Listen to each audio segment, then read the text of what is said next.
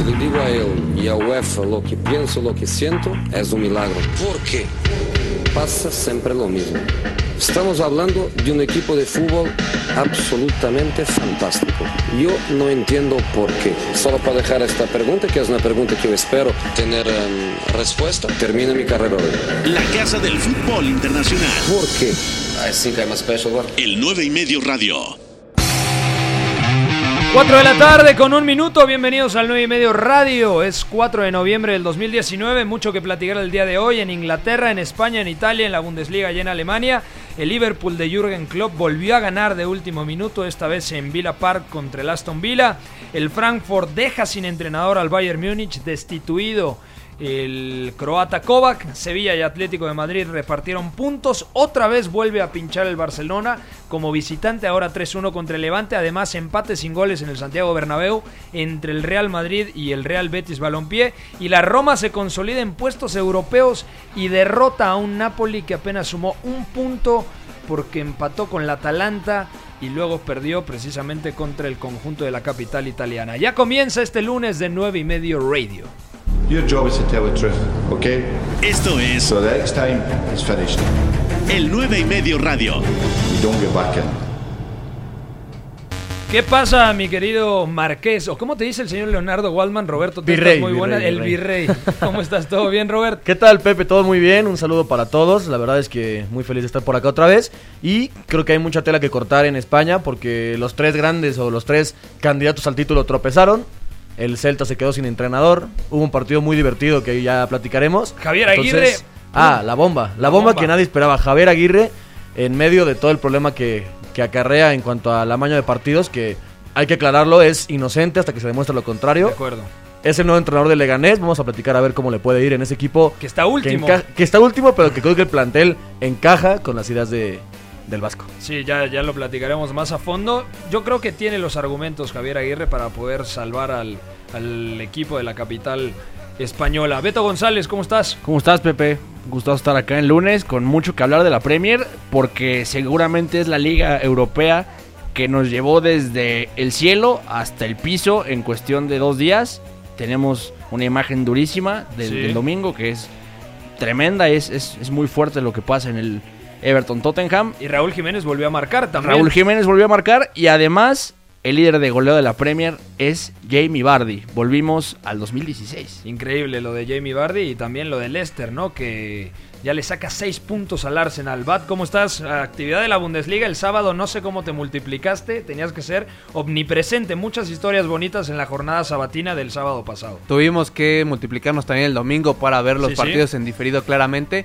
Pero hubo buenas noticias, pero también malas, ¿no? La destitución de Nico Kova como entrenador del Bayern de Múnich. ¿Es mala noticia? Mm, yo creo que para el entrenador, claramente. Ah, bueno. pero bueno, Para Croacia en sí, porque es una mala noticia. pero ¿no? bueno, para el los Balcanes. El Bayern es, es una buena noticia para tener un, un- un nuevo entrenador. Se habla, bueno, hay varios nombres que los vamos a repasar este próximamente. Pero también el Borussia Mönchengladbach Ujú. sigue de líder en la Bundesliga. Y bueno, el Borussia Dortmund eh, ya gana contundentemente 3 a 0 contra un Wolfsburgo que ya venía de pinchar en tres semanas y ahora lo hace de nuevo. Mi querido Guerra, saludos en los controles al jefe máximo de este programa del 9 y medio radio, también a Fo, el productor, un escalón abajo de, de Guerra, porque aparte es el más experimentado, un ídolo. Mándate unos aplausos, por favor. Y tenemos Guerra. muchos fans, ¿no? Sí, y de caramba. repente nos llegan fans de, de por todos lados, hasta también al jefe de información por ahí. Hoy se lo querían merendar al jefe de información. Hoy, en mero lunes, Ponte un así cartel, estaban, un así cartel estaban. que diga tengo novia, porque luego no te dejan salir. Es que viene muy elegante, ya parece que va a pedir eh, el matrimonio, ¿eh? Cuidado. Sí, Ah, caray. ya está, está próximo y además me salvó porque me consiguió el, el- el gorro del Chavo del 8 porque me disfracé el sábado de la vecindad del Chavo. La verdad es que estaría buena la boda de Juan Babuchas, ¿no? Hay Sí. que ir a esa boda. Seguro hay una temática como Turbia. turbia, turbia. Bueno, comenzamos el 9 y medio con la encuesta del día. La encuesta del día. En el 9 y medio radio. Todos los lunes preguntamos quién fue la figura del fin de semana. La encuesta disponible en arroba el 9 y medio en Twitter y tenemos cuatro opciones. Sadio Mané, futbolista de Liverpool en la Premier League. Eh, Kostic, el futbolista del Eintracht de Frankfurt en la victoria del Eintracht contra el Bayern Múnich. Romelu Lukaku, que sigue marcando goles con el Internacional de Milano. O Cristian Portu, uno de los mejores fichajes en la Liga Española. ¿Con quién te vas a quedar, Beto? Yo, al ver que no está mi preferido de este fin de semana ¿Quién en era la tu encuesta, preferido? Jamie Vardy, por supuesto. Ok. Me voy a ceñir a Filip Kostic porque se manda un partidazo frente al Bayern Múnich que lo condiciona la expulsión de Jerome Boateng, una expulsión tremendamente tonta por cómo no se perfila para sacar la pelota y de ahí digamos que a, Nico Kovac le cuesta la chamba a Jerome Boateng, ¿eh? ¿Tanto así? Sí, es que si Jerome Boateng nos hace expulsar de esa forma, otra cosa. En fin, Filip Kostic es un, un elemento clave para Adi Hutter en, en el Frankfurt. Es el tipo que más le da profundidad, que por la izquierda es el que más desequilibrio causa constantemente y contra el Bayern Múnich muy disminuido. Me parece que no solamente se sale por completo, sino que además es fundamental para que Frankfurt no dejara de llegar y producir ocasiones de gol. No le vi un maldito partido al nivel de los que ha tenido en el Frankfurt, Hamburgo, en ¿no? Hamburgo, ¿no? ¿Con quién te vas a quedar tú? Eh, yo igual me quedaré con Kostic, pero para decir algo diferente, y tampoco está en, la, en las figuras que nos mandan, yo creo que Joaquín Correa ya es un jugador, también, también. un jugador no solamente a nivel de constancia, sino que también nos muestra muchísima calidad, como ya lo había, este, ya lo habíamos presenciado en la Sampdoria, ahora lo hace con la Lazio junto a Chiro Immobile, y yo creo Y que Luis la- Alberto. El y Luis Alberto también. estuvo Yo- tremendo contra el Milan. Personalmente, para mí esa pareja de Luis Alberto y Joaquín Correa es la que más me emociona en Serie A por todo lo que contiene, o sea, a nivel de táctica y a, ni- a- nivel de técnica y sobre todo la Sí, sí. creatividad que tienen. Yo creo que esos dos, pero este fin de semana me gustó mucho Joaquín Correa. ¿Con quién se va a quedar usted, Virrey? Yo no voy a ser tan anárquico esta vez como Beto y Bat. Me voy a quedar con alguien de la lista para no romper las reglas. Gra- gracias, eh. no, sí, No, no, sí, para eso está, ¿no? Para eso Sí, está. no, Y vamos con Cristian Portugués. 0000, o sea, na- nadie vota Sí. por, por alguno de los que nosotros Otra opción hasta el- ¿no? hasta el fondo del sí, ¿no? sí. Pero bueno, yo me quedo entonces con Cristian Portugués. Ya decías, uno de los mejores fichajes que incluso por ahí leí en Twitter, no sé si sea cierto, que hubo varios equipos de la Liga MX que al que se lo ofrecieron, ¿no? Un par de equipos, sí, sí. Un par de equipos de la, de la Liga MX. Al final se quedó en la Real Sociedad. Poco a poco le fue ganando el puesto a Janusak, que bueno, también tuvo lesiones. Y ahora tuvo su partido estelar en el campo del Granada, que ojo, había recibido un gol en toda la temporada jugando Exacto. como local en los Cármenes. Y ahora Porto le hace dos en un, en un solo partido. Y además siendo importante para darle profundidad al ataque por el lado derecho. Eh, hay que decir que Sin faltaba. Martín Exacto. exactamente. Y Sangali no me transmite todavía muchas cosas, pero Porto creo que estuvo muy bien, rápido y esta vez sí estuvo acertado de cara a portería, que era lo que le faltaba a ese torneo. Pues ahí están las cuatro opciones. Si tienen otra, también cita el tweet y compártela, eh, compártenla. Eh, ¿Quién fue la figura del fin de semana? Sadio Mané, Philip Kostic, Romelu Lukaku o Cristian Portu. En noticias, bueno, ya comentamos lo del Bayern Múnich que destituyó a Nico Kovac. El Leganés contrata a Javier Aguirre. Una opinión. Eh, acierta el Leganés. ¿Piensa Roberto Testas que Javier Aguirre es el indicado para salvar el proyecto de Leganés, que es último actualmente en la Liga Española? Pues yo creo que no sé si sea el ideal, porque había muchos nombres que se barajaban y quizás que están un poquito más empapados de la actualidad de, de la liga, que es algo que también luego se busca mucho. Pero al final de cuentas sabemos que Javier Aguirre es ya uno de los técnicos con más partidos dirigidos en la liga, si bien llevaba varios años sin dirigir ahí y además que, que no la pasó muy bien en Egipto con la selección que lidera Mo Salah. De acuerdo. Pero creo que es una buena opción, sobre todo pensando en el estilo de juego, ¿no? Que tanto Pellegrino como el, el- como Garitano eran técnicos Sí, sí. que también priorizaban primero tener una defensa potente y después Más reactivos, ¿no? y después exactamente eh, causar daño en contragolpes. En ese sentido creo que la- el plantel está orientado para que Aguirre despliegue lo que lo, lo que le gusta jugar, ¿no? Entonces, en ese sentido creo que la apuesta está bien, o sea, es correcto pensar en él, pero de ahí que sea el indicado, quién sabe. Está por ahí eh, Roque Mesa, tiene un ataque interesante. Está Carrillo, Guido está Carrillo, Enesiri, Enesiri. está el danés Brightwell. De los delanteros, Exacto. de la pareja de delanteros más física, yo creo que de la liga, ¿no? Sí, sin está duda. Manolas, está, eh, Siobas, Siobas. perdón, el Siobas. compañero de Manolas. En Martin griega. tienes un estupendo rematador, ¿eh? Lo Sí, que te puede armar si lo arropas bien. La figura de Oscar, que yo creo que, También, sí, sí. que es clave en el equipo, que es el cobrador de todas las faltas, todos los tiros libres y además pues el organizador del equipo. A ver qué tal le va. Bueno, una última antes de pasar a la Premier League. Bueno, tiene relaciones del fútbol inglés. Sky reporta que el Real Madrid ofrecería 80 millones de euros más el galés Gareth Bale para contratar a Raheem Sterling. ¿Es humo o realidad? Apaga el humo, Pepe, por favor.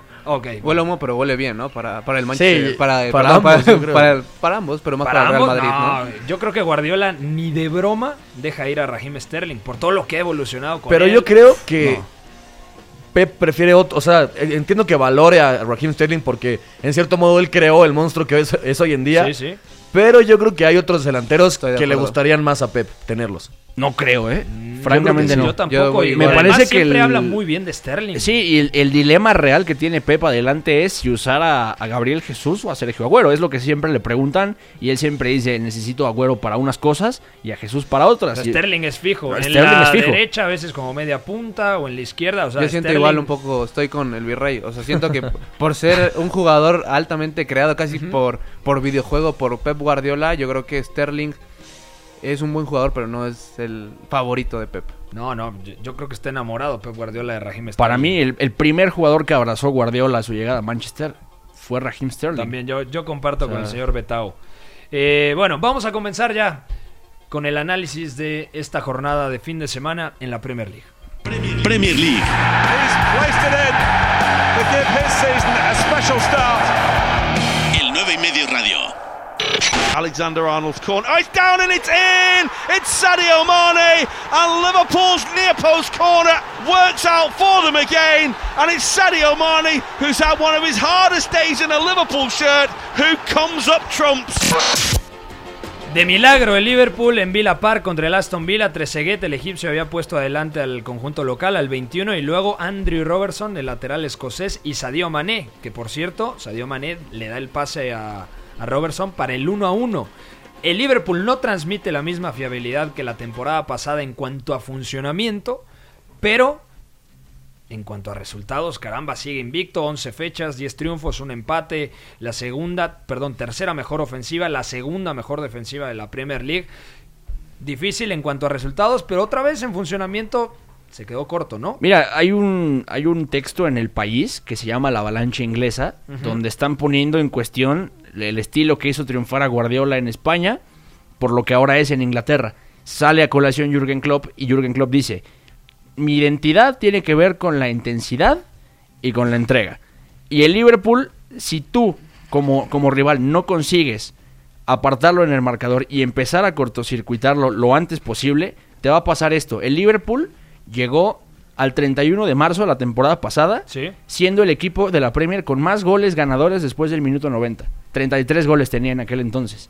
Ya lleva dos. El, el del penal contra el Leicester City, ¿De acuerdo? 34, y el de Sadio Mané, 35. Este. Y en el año, si lo extendemos a todas las competiciones, lleva 4.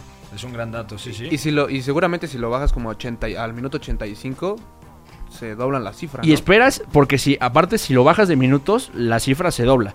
Pero si hablas de goles, tan solo después del minuto 90, lleva casi 10. Esto habla de un equipo que En mentalmente es súper poderoso. Y que es, es como el, el famoso dicho de los alemanes, de a un alemán en el fútbol, tienes que terminarlo cuando puedes o va a regresar. El Liverpool representa esto. El Vila tuvo hasta el minuto 75 el 1-0 arriba. Y de repente el Liverpool empieza a volcarse al frente, haciendo lo mismo de siempre y consigue exactamente lo mismo. es que además es brutal. Es increíble sobre todo porque por ese estilo de juego que es tan desgastante, que ejerce una presión tan alta, tú esperarías que un equipo llegue al minuto 70 ya fundido. Y Sí. el Liverpool creo que es todo lo contrario. Siguen ¿no? Que- corriendo, ¿no? que siguen corriendo, exactamente. Y hablamos cómo empezó el Liverpool la temporada. En, en la Community Shield decíamos, caramba, el, el- la- el nivel de intensidad al que está jugando el Liverpool es brutal. Parece que no hubo eh, descanso, parece que se continuaron la inercia del final de temporada, Sí. en la pretemporada, hasta el inicio. Y ahora quizá estemos viendo algunos estragos de esto, pero el Liverpool está acostumbrado a que siempre busca el resultado de la forma en la que sabe hacerlo. Y ha sufrido poco de las lesiones. Yo creo que Liverpool Sí, hay que aplaudirle a su preva- preparador físico. Esta temporada. Sí, sí. Hay que aplaudir a su preparador físico porque termina bien los partidos de Liverpool. O sea, como dicen todos, corren hasta el minuto 95, 94. Y aparte no se les lesiona. Y entonces ha creado el Liverpool y Jurgen Klopp sobre todo una cultura ganadora en el club que hace mucho no, no se le veía. O sea, yo me despertaba en las mañanas viendo al Manchester así súper confiado de que sabía que Ferguson y el equipo iba, iba a ganar partidos y ahora yo creo que los chicos cuando se levantan y ven a Liverpool piensan lo mismo. Oye, pero el Liverpool lo hace con el equipo A y lo hace en, IF en EFL Cup con el Sub-11 contra el Arsenal. o sea, también es brutal El esto. equipo D. Y además, bueno, el tema de que no, no tengan lesionados esta temporada ayuda mucho. La lana creo que todavía no está para ser titular indiscutible. Chamberlain entró de cambio.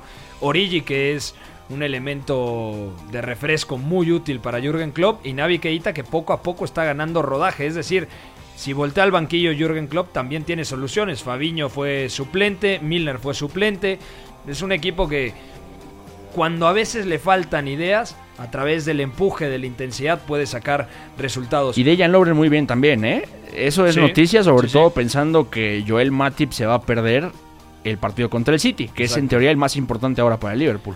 Otro partido interesante, Arsenal 1, Wolverhampton 1. Estaba ganando el Arsenal, por fin puso un Emery un 11 que desde mi punto de vista era el ideal, con Osil, con Gendouzi, con Torreira, con Dani Ceballos y con la dupla de atacantes formada por Alexander Lacazette y el gabonés Pierre-Emerick Aubameyang. Pero en el segundo tiempo, a lo Arsenal termina empatando el Wolverhampton, por cierto, con un muy buen remate de cabeza de, de Raúl Jiménez, que ya suma cuatro goles en 11 fechas esta temporada en Premier League. Arrancó mal el Wolverhampton, pero Raúl Jiménez mantiene el nivel de lo, de lo mostrado el curso pasado. Sí, que vamos a ver cómo el Wolverhampton sigue con esta buena racha porque empezó de mala temporada, que de mala forma la temporada y ahora poco a poco va emparejando los duelos, ¿no? Este, este empate contra el Arsenal es muy bueno, sobre todo porque le viene bien al calendario, tiene Europa League, entonces va a haber un pequeño este sobrecargo de trabajo en, en ese aspecto y del otro lado el Arsenal que también es algo duro ver a, a un plantel y a un técnico como ya lo veníamos diciendo como Emery que no encuentra como la fórmula exacta para ganar sobre todo de manera contundente. En otros partidos, bueno, el Manchester United perdió contra el Bournemouth. El- caramba, una vez más. El Manchester City tampoco dio su mejor juego, le costó mucho trabajo Creo que- como local contra el Southampton. Creo que fue una de las jornadas más flojas, ¿no? En Premier. O De hecho, a el- nivel Sobre todo de los líderes. Ajá, ¿no? No, exacto. el City tardó 70 minutos en disparar a la puerta. Imagínate. 70 minutos y como local, o sea, jugaron en el Etihad. Y Y, tiró 26 veces. por otra parte, tiró 26, pe- o sea, bueno, pero, Pero entendiendo, ¿no? Pero Los esto tiempos. luego se hace habitual en ciertos tramos de la temporada para los equipos de Guardiola.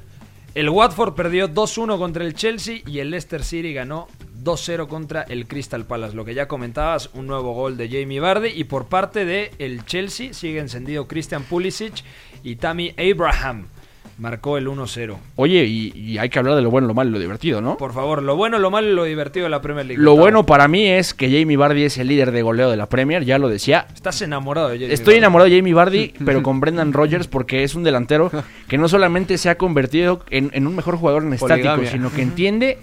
¿Qué pasó, amigo? Pues Brendan Rodgers y Bardi ahí.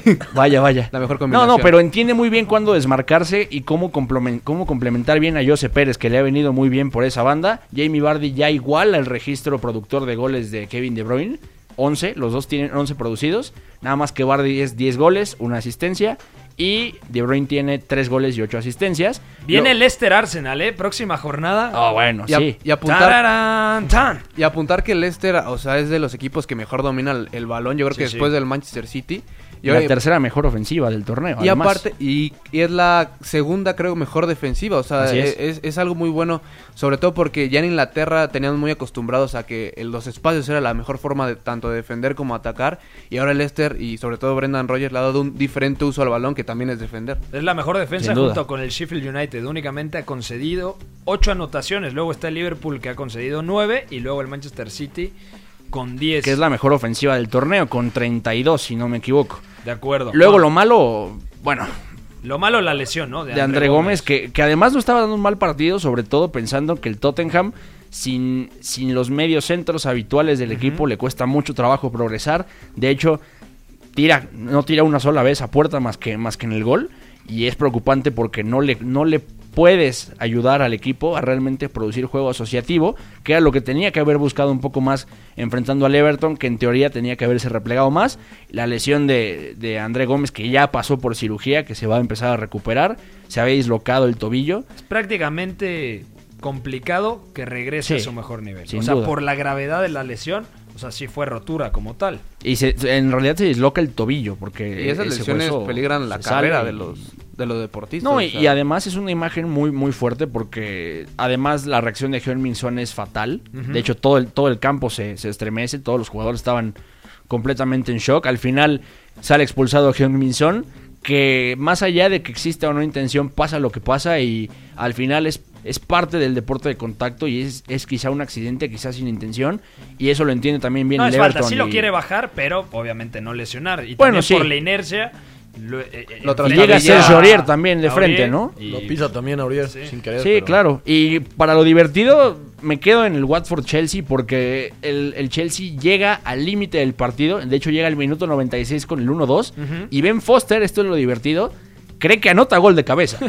O sea, llega, llega a rematar a lo Moisés Muñoz en la final de 2013 contra, Sí. contra el Cruz Azul. Sin ánimo de ofender a nadie. Sin ánimo de ofender a nadie, claro está, muy Muñoz es, es tremendo, pero al final Ben Foster se lanza, alcanza a rematar entre tres jugadores del Chelsea y que pase un tapadón, pero Foster se levanta pensando que hizo el gol. que había marcado. Y Kepa mientras está gritando como todo un guerrero, como, oye, fue mi tapada. Y con eso termina el, el Watford-Chelsea, que además el Chelsea se sigue manteniendo en el top 4. Es el único equipo en los últimos cinco partidos en la liga inglesa que tiene marca perfecta. Tiene 15 puntos en los últimos 15 disputados. El Liverpool tiene 13, el City tiene 12 y el Leicester tiene 12. Entonces, bueno, ¿cómo está la tabla de posiciones? Liverpool 31, el City 25, Leicester y Chelsea 23 y luego el Arsenal 17. Más abajo encontramos en la décima posición, no lloren, al Manchester United con 13 unidades, al igual que el Tottenham y el Wolverhampton de Raúl Jiménez. Vamos rápidamente antes de la pausa con la liga alemana, la Bundesliga.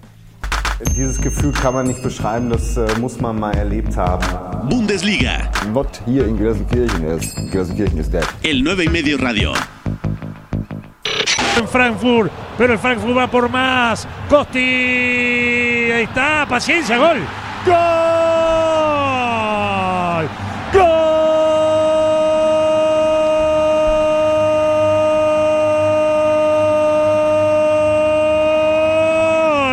Del Eintracht Frankfurt. Apareció paciencia para decretar el quinto.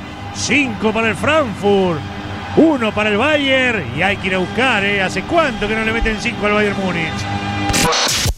¿Cómo está la Bundesliga? El Gladbach tiene 22 unidades, el Borussia Dortmund 19, 18 el Leipzig, el Bayern, el Freiburgo, el Schalke y luego con 17 el Frankfurt, el Wolfsburg, el Hoffenheim y con 15 el Bayer Leverkusen. Es decir, del primero al décimo únicamente 7 puntos de distancia. Además el Leipzig goleó 8 a 0 al Mainz, que es lo bueno, lo malo y lo divertido de esta jornada número 10 en la Bundesliga. Bat. Bueno, lo, lo divertido es todo, ¿no? Porque está bien repartido el pastel, pero sobre todo esta jornada, el Leipzig, yo creo que esos, esos siete goles que marca el conjunto de Nagelsmann fue lo más divertido y también un alivio para el entrenador, porque ya entre semana ya le había metido seis al Wolfsburgo y que lo habíamos este, comentado, ¿no? En que era- Copa. En Copa. En Copa, sí, sí. En Pocal, exactamente. Y que ya lo habíamos comentado, ¿no? Que Nagelsmann y, y Leipzig no habían tenido un mal funcionamiento para los resultados.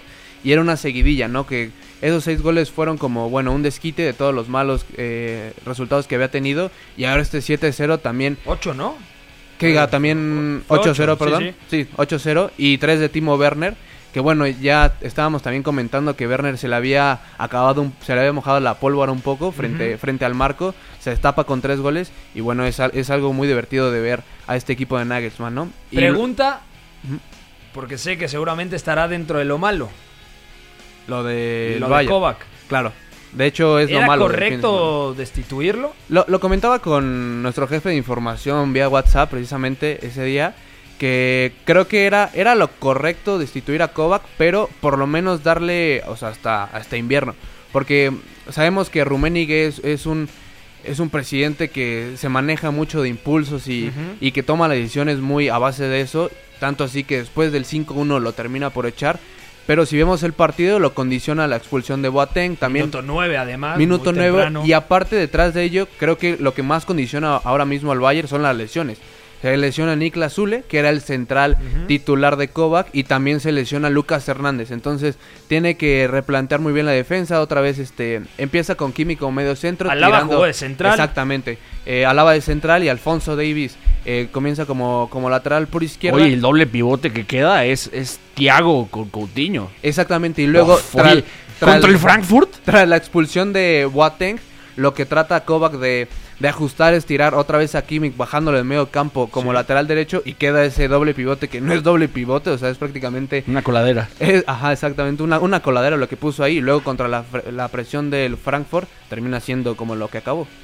También ya no hay invicto en la Bundesliga, porque el Wolfsburg cayó Claro. 3 a 0 contra el Borussia Dortmund. Necesitaba este resultado porque le viene un partido bravísimo contra el Inter de Milán. Juegan como locales, juegan en el Westfalen Stadium, pero aún así viene, viene Champions, viene el Inter que está bastante aceitado, el equipo de Antonio Conte.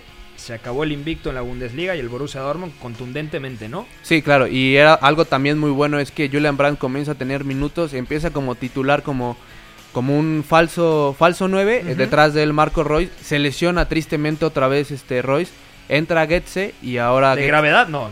No, no, no, no de gravedad, pero sabemos que las lesiones para Marco Royce son de gravedad porque son muchas, este, no sé, en dos semanas, pero terminan siendo siete. De acuerdo. Eh, pero bueno, es, es algo que... Partidazo de Torgan Hazard. Y también de. Exactamente, de Hazard y también de Rafa Guerreiro, que poco a poco comienza a tener más seguridad en, en esa lateral izquierda y también dándole cierta confianza a Hakimi partiendo como un extremo.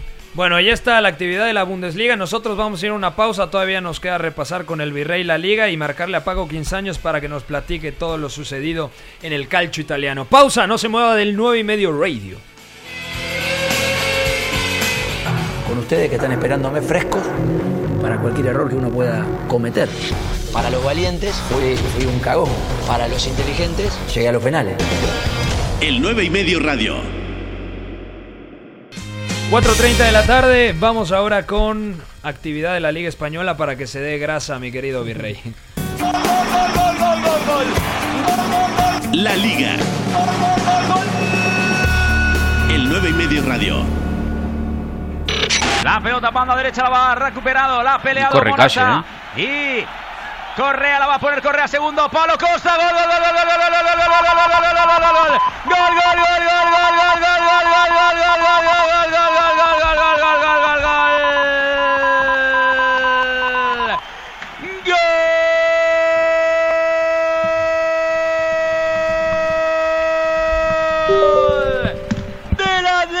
gol de Madrid.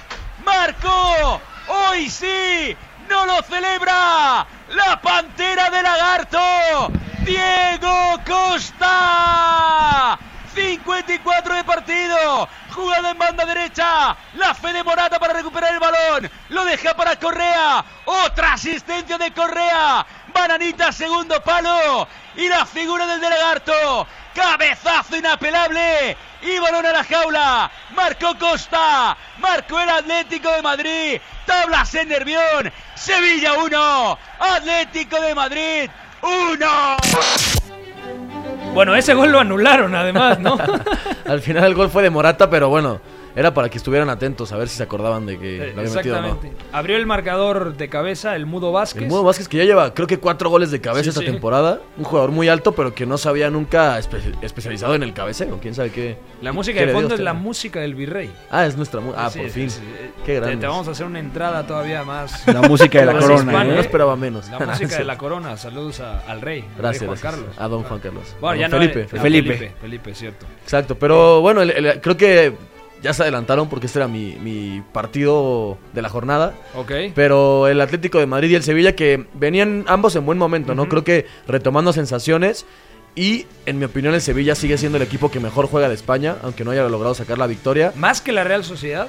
Ahí estarán los dos. Yo creo que sí, la Real también juega muy muy bien, pero creo que el, el Sevilla sobre todo eh, por cómo Lopetegui ha logrado plasmar su estilo, pero con- como tiene jugadores no aptos para, para tanto juego de posicional y tener mucho la pelota, creo que hay, hay tramos en los que sabe cuándo jugar más vertical y tramos en los que le gusta tener la pelota y defenderse también con balón. Y por parte de Atlético de Madrid, que sigue teniendo ciertas dudas, que Trippier no termina de convencer en la banda derecha y buenos minutos de Arias, que es importantísimo para el Cholo recuperarlo, porque Trippier creo que ha sido un poco irregular. Valoración de los mexicanos. Héctor Herrera entró al 78 por el lateral izquierdo Renan Lodi, o sea, jugó en medio, Saúl pasó a la banda y el, Chichar- el Chicharito entró al 77 por el neerlandés Luke de Jong. Exacto, de hecho entraron ju- juntos, Sí, o sea, entraron al mismo mano. tiempo, casi casi.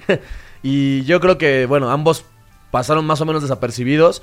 Pensaba que Chicharito iba a jugar, creo que al final eh, lo que opta Lopetegui es a meter a De Jong que puede competir mejor por arriba con un equipo tan físico, tan físico como es el Atlético de Madrid. Y Chicharito creo que va a, tener, va a seguir teniendo minutos seguro, pero no dio mucho de qué hablar. Y Herrera, pues en una situación complicada también, ¿no? Con pocos minutos que aprovecha aprovechó sobre todo en Copa de Europa, pero aquí en la Liga pues todavía no, no vemos su Y- mejor versión. Y el Sevilla creo que está manejando cuatro nombres claves para la temporada. Uno es Vanega.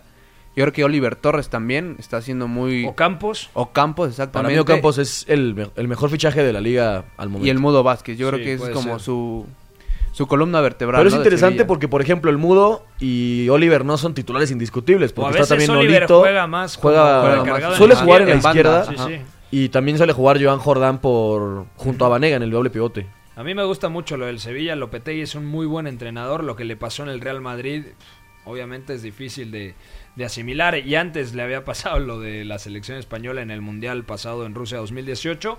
Y el Atlético de Madrid que saca un punto, desde mi punto de vista, fundamental. Porque a mí no me estaba gustando cómo, cómo juega el equipo colchonero. Y era una aduana muy complicada. ¿Cómo está la tabla de posiciones? Barcelona y Real Madrid tienen 22, al igual que la Real Sociedad que le ganó al Granada de visitante. Atlético de Madrid y Sevilla tienen 21. Granada tiene 20 y el Getafe tiene 19. Es decir, era un partido de alto riesgo para los dirigidos por el Cholo Simeone. Sí, además un, un estadio complicado, ¿no? Eh, no es fácil jugar en No, el Sánchez no, no. Pizjuán. De hecho, estuvieron por más de 40 partidos sin perder la temporada, entre la temporada pasada y antepasada. Y sí, un, un Atlético de Madrid que otra vez, sobre todo es que cede demasiado la iniciativa, ¿no? Más que nunca, creo. Sí, sí. Y hay veces en las que creo que debería tomar un poquito más de peso con balón, porque ya tiene un equipo bastante talentoso. Cuando no está Joao Félix, Es que es el problema. ¿No? Ahí está el tema. O sea, que y, es y el- otra vez Thomas tuvo que sacar el balón mil veces. Porque creo que le faltan mecanismos al Atlético de Madrid para dominar más. O sea, no puede ser que seas un equipo con tanto talento y siga siendo tan plano el equipo, ¿no? No tiene. No es vistoso, no, no es interesante cómo saca el balón. Al final es a- abusar casi casi del juego del balón largo hacia Morata o hacia Ángel Correa. que Morata sigue marcando goles. Que o sea, está tiene que ser el bien. titular indiscutible. Diego Sí. Costa luego entró en la segunda parte por Thomas Lemar, que también falla un penal y bueno, mete el corto. gol anulado y falla el penal. Situación muy complicada la de Diego Costa que parece que va a despegar y luego se estrella una vez más. Entonces, sí, Morata para mí ya le comió la- el puesto totalmente. Y está interesante que el Cholo empiece a utilizar un segunda punta como Ángel Correa, Sí. eh, acompañando a, a Costa, porque a veces creo que no son tan complementarios Morata y Costa, ¿no? Sobre todo con este, este estilo de juego. Cuando está Joao, yo creo que se entienden mejor porque Morata puede caer mucho a banda y demás. Pero cuando no está Joao Félix, es un rompecabezas el, el ataque de- del Atlético de Madrid. Eh, ¿Qué pasó con el Barcelona? Perdió contra el Levante 3-1. ¿Qué pasó con, con el Real Madrid que iguala sin goles en el Santiago Bernabéu contra el Betis de Sevilla? Exacto, es interesante porque, bueno, lo divertido de, de esta jornada de la liga es la verdad que todos de arriba, menos la Real Sociedad, Sí. perdieron puntos, todos. Por parte del Barça, bueno, estaba teniendo un partido de lo más tranquilo con, con la victoria momentánea al, después del medio tiempo, lo ganaba ya 1 a 0. Y luego llegan unos minutos en los que sabemos que el Levante le gusta mucho contragolpear y es un equipo que si descuidas un poquito los espacios, no perdonan. Entonces, en siete minutos apenas anotan tres goles. Este, los tres de contragolpe, el último un rebote que le cae a Radoya. Y dos de este, disparos lejanos también. El, el otro de Borja Mayoral que Piqué estaba un poco flojo en la marca y Estaba ahí le pensando deja... en la Copa Davis, Piqué. Sí, cuando- Piqué estaba distraído. le da un poquito de espacio y el canterano del Real Madrid eh, castiga al Barcelona. Luego les faltaron variantes en ataque. Otra vez es preocupante lo de Lesionado Antoine. Griezmann. Lesionado Luis Suárez que se va antes del medio tiempo. Pero lo de Griezmann a mí me sigue preocupando mucho, sobre todo porque no se ve por dónde puede encajar en este equipo. Y ya vimos que Carles Pérez puede rendir bien por la banda derecha, dejando un poquito más libre a, a Leo Messi. Y, si no va a estar Suárez y Griezmann no puede cumplir ahí, el Barça tiene un problema bastante importante. Tercera victoria del Barcelona como visitante, perdió en San Mamés contra el Athletic de Bilbao, luego perdió contra el Granada y ahora pierde contra el Levante. Le cuesta salir mucho al equipo de Ernesto Valverde. Y hablando del Real Madrid, ¿qué pasó en la capital española? Pues pasó que eh, no estuvo certero de cara a portería. Joel tuvo. ¿Fue mejor el Real Madrid? Sí, fue superior el Real Madrid, pero bueno, hablábamos del Betis, que es una de las peores defensas de la liga esta temporada. De hecho, resulta muy raro que no haya habido ni un solo gol. Aunque el Real Madrid es cierto que ya es una de las mejores defensas, ha logrado equilibrar su transición defensiva, que era algo muy preocupante. Se desordenaban mucho cuando perdían la pelota. Y ahora sí, Courtois creo que empieza a ser un poco más factor. Le saca una muy buena Empieza a ser. Courtois de a de veras, ¿no? Empieza a ser el Courtois que conocíamos, porque hasta ahora había sido una caricatura de ese porterazo que, que defendió el arco del Atlético de Madrid. Y el Real Madrid creo que jugó bien. Hazard está ya empezando ahora sí a tener mayor peso en, el- en la construcción del juego. Se asocia muy bien con, con Mendy por el sector izquierdo, también con, con Tony Cross. Y al final tenemos a Rodrigo, que creo que aún le faltan cosas. No creo que sea mucho mejor que Vinicius, porque ya he leído a gente que dice, no, Rodrigo es el Vinicius bueno. No estoy de acuerdo. O sea, yo creo que a, a los dos les faltan cosas. Vinicius luego entra, estuvo muy cerca del gol, en un muy buen control de balón en, la, en el 95 pa- prácticamente. Y creo que al Real Madrid le, falta, le faltó eso, ¿no? Le faltó ejecutar bien la, las acciones. Y también Joel, repito, con siete atajadas, tuvo muy buen partido. Oye, y el partido de Dani Carvajal también, importante, Sí, ¿no? muy Que- bueno que, juega también. bastante bien, centra mucho, insiste mucho desde la banda derecha y produce o da tres pases clave. Exactamente. Eso me parece importante para que el Real Madrid continúe generando ese, ese flujo ofensivo. Y Andrés Guardado, los 90 minutos. Sí, tuvo buen partido, la verdad. Ahí creo que salió amonestado, si no me Sí, equivoco. sí, Sí, tuvo una entrada bastante dura. pero bien, guardado bien. El Betis creo que le conviene esto de Línea de colocar cinco, a. ¿no? Jugó- Exa- Sí, pero con Bartra un poquito más arriba de los centrales. Que prácticamente con balón ejerce como medio centro. Que está medio raro eso porque no tiene tanta calidad en el Se pase. puso creativo Rubi, ¿no? El Sí. estratega del Betis. Creo que necesitaba un perfil de mediocentro que no tiene y especuló y probó con Bartra, que quizá no es el indicado, pero le ayuda al sistema tener un jugador ahí cubriendo un poquito más las espaldas de los interiores porque había momentos en los que llegaba a jugar canales como mediocentro, casi Javi- casi entre Javi centrales. García, y, ¿no? y- Javi García estaba creo que lesionado. Igual William Carvalho también, entonces Eso tenía le ha bastantes afectado bajas. mucho al, al Betis, que no esté el portugués como medio centro, porque Sí. además de re- recuperar pelotas, tiene mucha claridad en el pase. Sí, totalmente. Me extraña que. Guardado en este contexto no esté siendo medio centro. Emulando un poquito lo que hacía Quique Setién con ese doble pivote guardado Carvalho. Es que era meter, mira, jugó Mandí, jugó Fedal, jugó Sidney, Sí, jugó sí, Bartra, o sea, cuatro centrales nominales jugaron Exacto. en el Bernabéu. Sí, es, es complicado para, para Ruby, sobre todo porque venía de tener un mediocentro posicional que promete mucho como Marc Roca. claro. Y ahora extraña esa figura que era tan importante para crear alturas y ayudar a salir al equipo. En el español veíamos una salida muy pulcra y un equipo que le gustaba mucho tener el balón y sacarlo bien jugado. Estaba Darder también. Estaba- sí, había interior, muchos, o sea, mucho más talento creo que en este aspecto. Y ahora le faltan piezas para, para hacer su mejor fútbol. Y también hay que decirlo, ha tenido mala suerte con algunas lesiones. Y pues simplemente es un proyecto que está a la deriva. Porque es cierto que sacó el empate contra el Real Madrid. Pero quizás si hubiera perdido a lo mejor por un par de goles, ahora no estaría como técnico del, del a, Betis. a ver, Virrey Roberto Testas. Dígamelo. Te tiro una pregunta. ¿Cuál de los tres equipos, entre comillas, grandes en España, alcanzará esta temporada su pico de rendimiento? Si es que lo alcanzan, ¿no? ¿Real Madrid, Atlético de Madrid o el Barcelona? También Porque tirada. los tres distan mucho de ser lo que se Sí. espera y además los tres Quizá el Atlético no, porque salió, Antoine Griezmann, que era pieza fundamental del equipo, y obviamente lo de Diego Godín. Pero el Real Madrid tiene mejor plantilla que el curso pasado. El Barcelona tiene mucho mejor plantilla que el curso pasado. Tiene prácticamente lo mismo. Y le añades al holandés Frenkie de Jong, le añades a Antoine Griezmann. Y están rindiendo peor de lo que se esperaba, ¿no? Sí, los tres equipos están rindiendo peor. Yo creo que también tiene que ver con el nivel global de la liga. O sea, realmente no te esperabas, por ejemplo, que el Barcelona cayera contra el Granada o que cayera contra el Levante. sí, sí. Y es porque son equipos muy bien trabajados. Ahora, yo creo que los tres pueden alcanzar su pico de rendimiento. Sería una apuesta, pues tirarle a, cual- a cual- cualquiera puede llegar porque tienen los planteles, tienen, creo que los tres tienen buenos entrenadores, aunque se diga que no.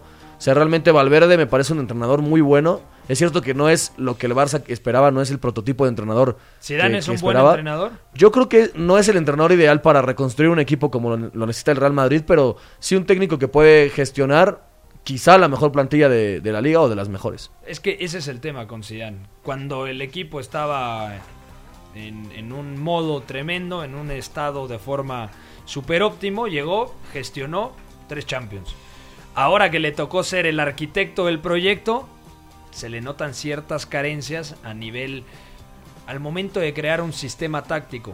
Sí, yo creo que Hazard le va a dar muy- muchas cosas al Real Madrid muy buenas, porque siempre este- estábamos acostumbrados a ver a Isco por esa banda izquierda a veces, luego, bueno, obviamente a Cristiano Ronaldo, pero desde su salida faltaba alguien que ayudara a juntar más gente de ese lado.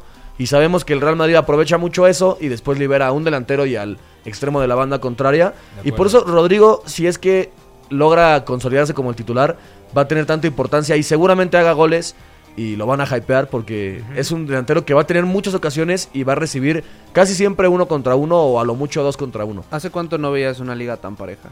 Hace mucho tiempo. En España. Hace rato ya no había ligas así porque si te fijas ya transcurrió casi un tercio de campeonato y ya por allá arriba está el Granada, está la Real Sociedad, está el Getafe. No te esperabas que, que esos equipos Hay llegaran algo- a competir así. Hay algo interesante en todas las ligas, ¿no? Porque en la Bundesliga hay nuevo líder, o sea, el Gladbach no había sido líder creo que hace como seis años más o menos. Luego en la Serie A ya también la Juve está bajando, el Napoli, bueno, lo vamos a repasar como también cayó. Y ahora en la liga, ¿no? Que también están presionando los de abajo, entonces hay que, hay que analizar esas situaciones. Yo creo que más que aprieten los de abajo, el tema es que los grandes candidatos a levantar el Scudetto o la Liga Española, la Premier, la Bundesliga, están años luz de lo que se espera. Sí, desde- creo que desde el último mundial ha habido cierto bajón. No sé, creo que Francia marcó un estilo de, de ceder un poquito más el balón y eso ha, ha hecho que la gran mayoría de técnicos de equipos de bajo presupuesto juegue con ese estilo tan vertical y que causa tanto daño a los que juegan con balón. Entonces hay un choque interesante porque casi todos los grandes dominan o quieren dominar o pretenden dominar y los pequeños, por así Sí. decirlo, contragolpean. Entonces creo que el fútbol de hoy se presta mucho para que esos equipos causen daño, a la- eh, sobre todo en las pérdidas que sabemos que son tan importantes. Quizá en la Premier sea la única liga de las cuatro grandes en Europa en donde hay mucha diferencia Sí. entre Liverpool y City, porque Que incluso demás, como sí. este pasado fin de semana no juegan bien y terminan ganando. Y en la Bundesliga, bueno, ya vimos lo del Bayern, Mm. lo del Real Madrid, Barcelona, la Juventus que le está costando mucho trabajo sacar los partidos adelante. Y bueno, precisamente vamos a profundizar con la vecchia señora, también con el Inter de Milán y con la situación del Napoli del Chucky Lozano. Vamos con la Serie A.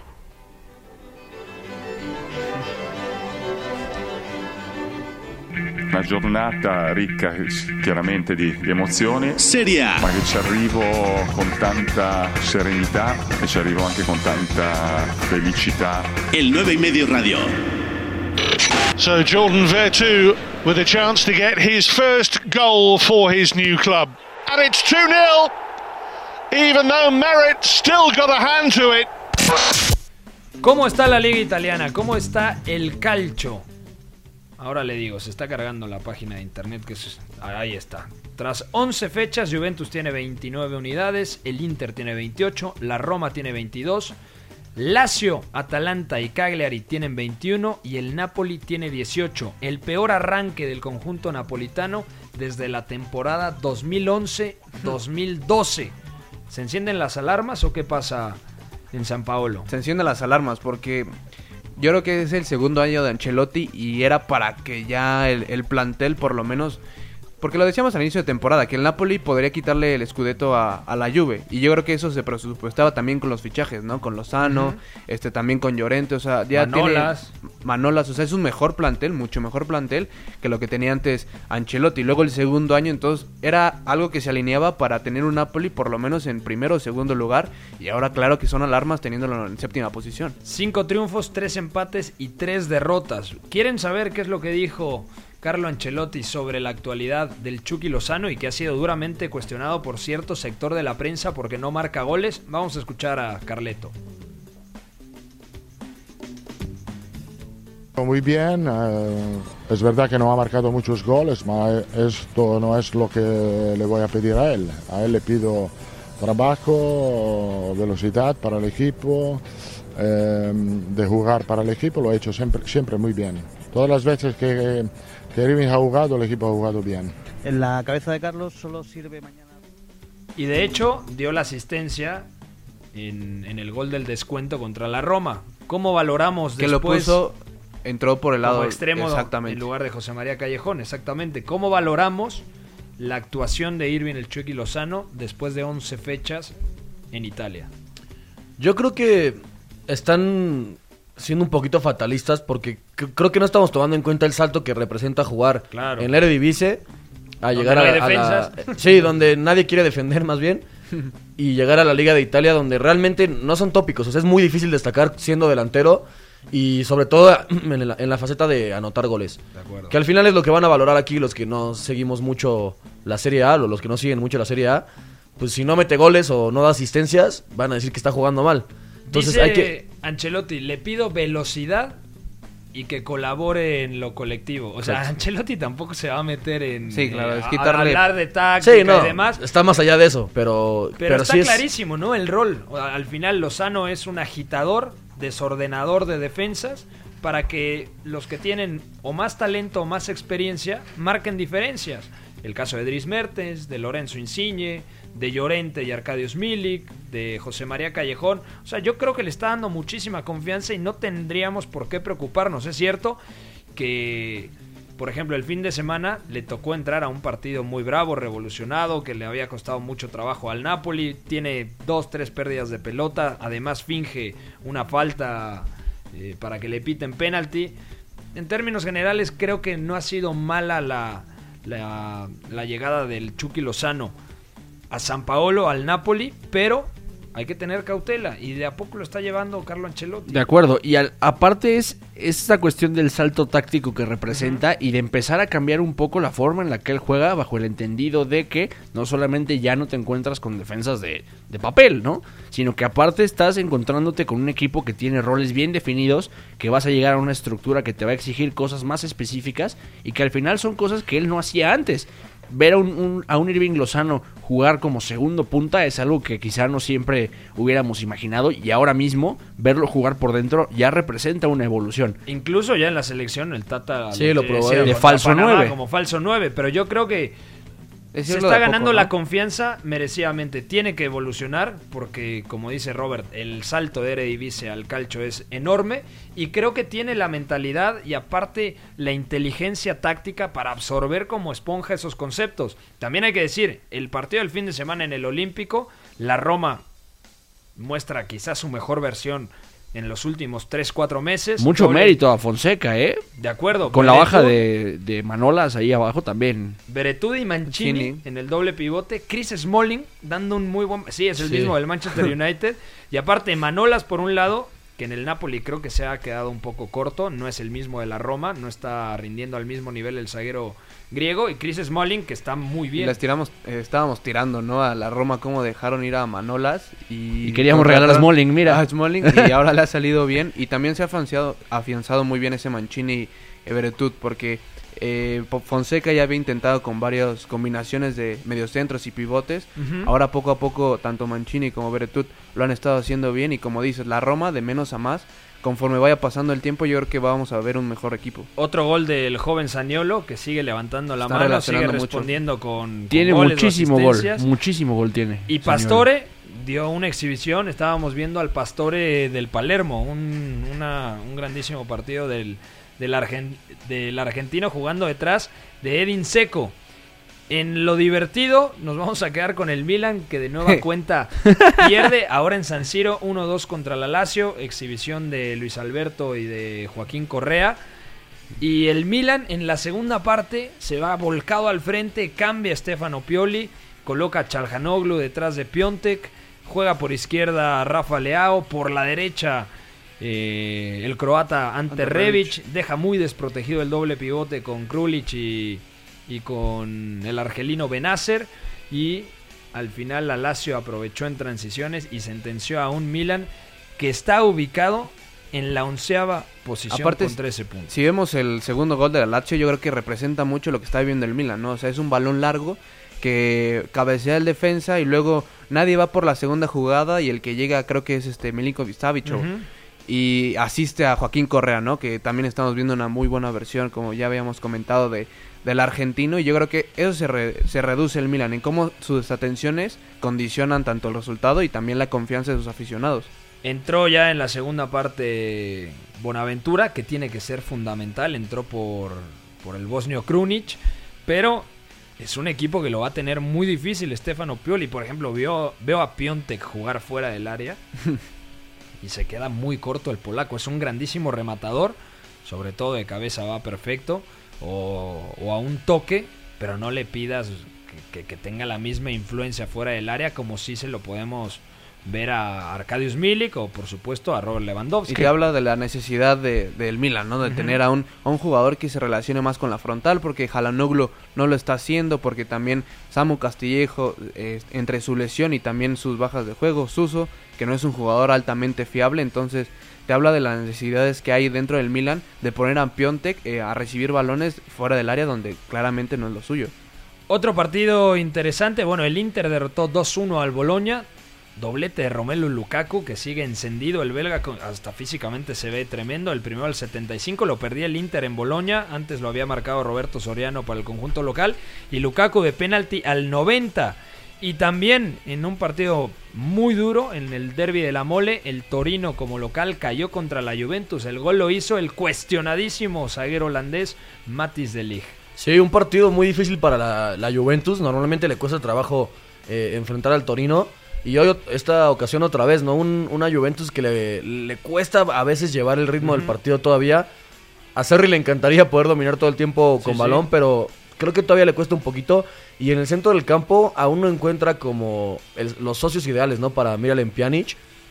Y sigue probando cosas. La Juve que ya volvió Cristiano Ronaldo después de, de haber estado fuera un partido. Y bueno, creo que le costó bastante al, al conjunto Bianconeri.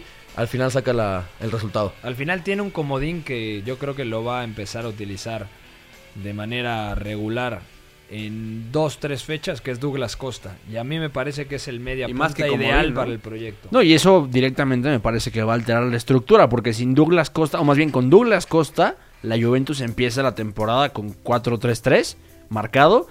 Y a partir de que Costa se lesiona, empieza a probar con el rombo, Dybala, Bernardeschi. Es que yo creo que va a jugar como punta del rombo. ¿eh? podría ser, Sí, yo creo que pero sí. aparte No está muy complementario. el- no va a cambiar el 4-3-1-2. Es que además- Y el que va a caer a banda más es Dybala. yo Es que creo, es muy complementario. pero es que además porque- Cuadrado, Cuadrado y Matuidi aportan Eso. profundidad que no esperábamos en- como laterales. Es a lo que iba, que Cuadrado bajo este rombo tiene toda la libertad de explotar y de ir para arriba. Y aparte es clave lo de Rodrigo Bentancur, abriéndose a veces como volante y haciendo un poco de- como de Blaise Matuidi.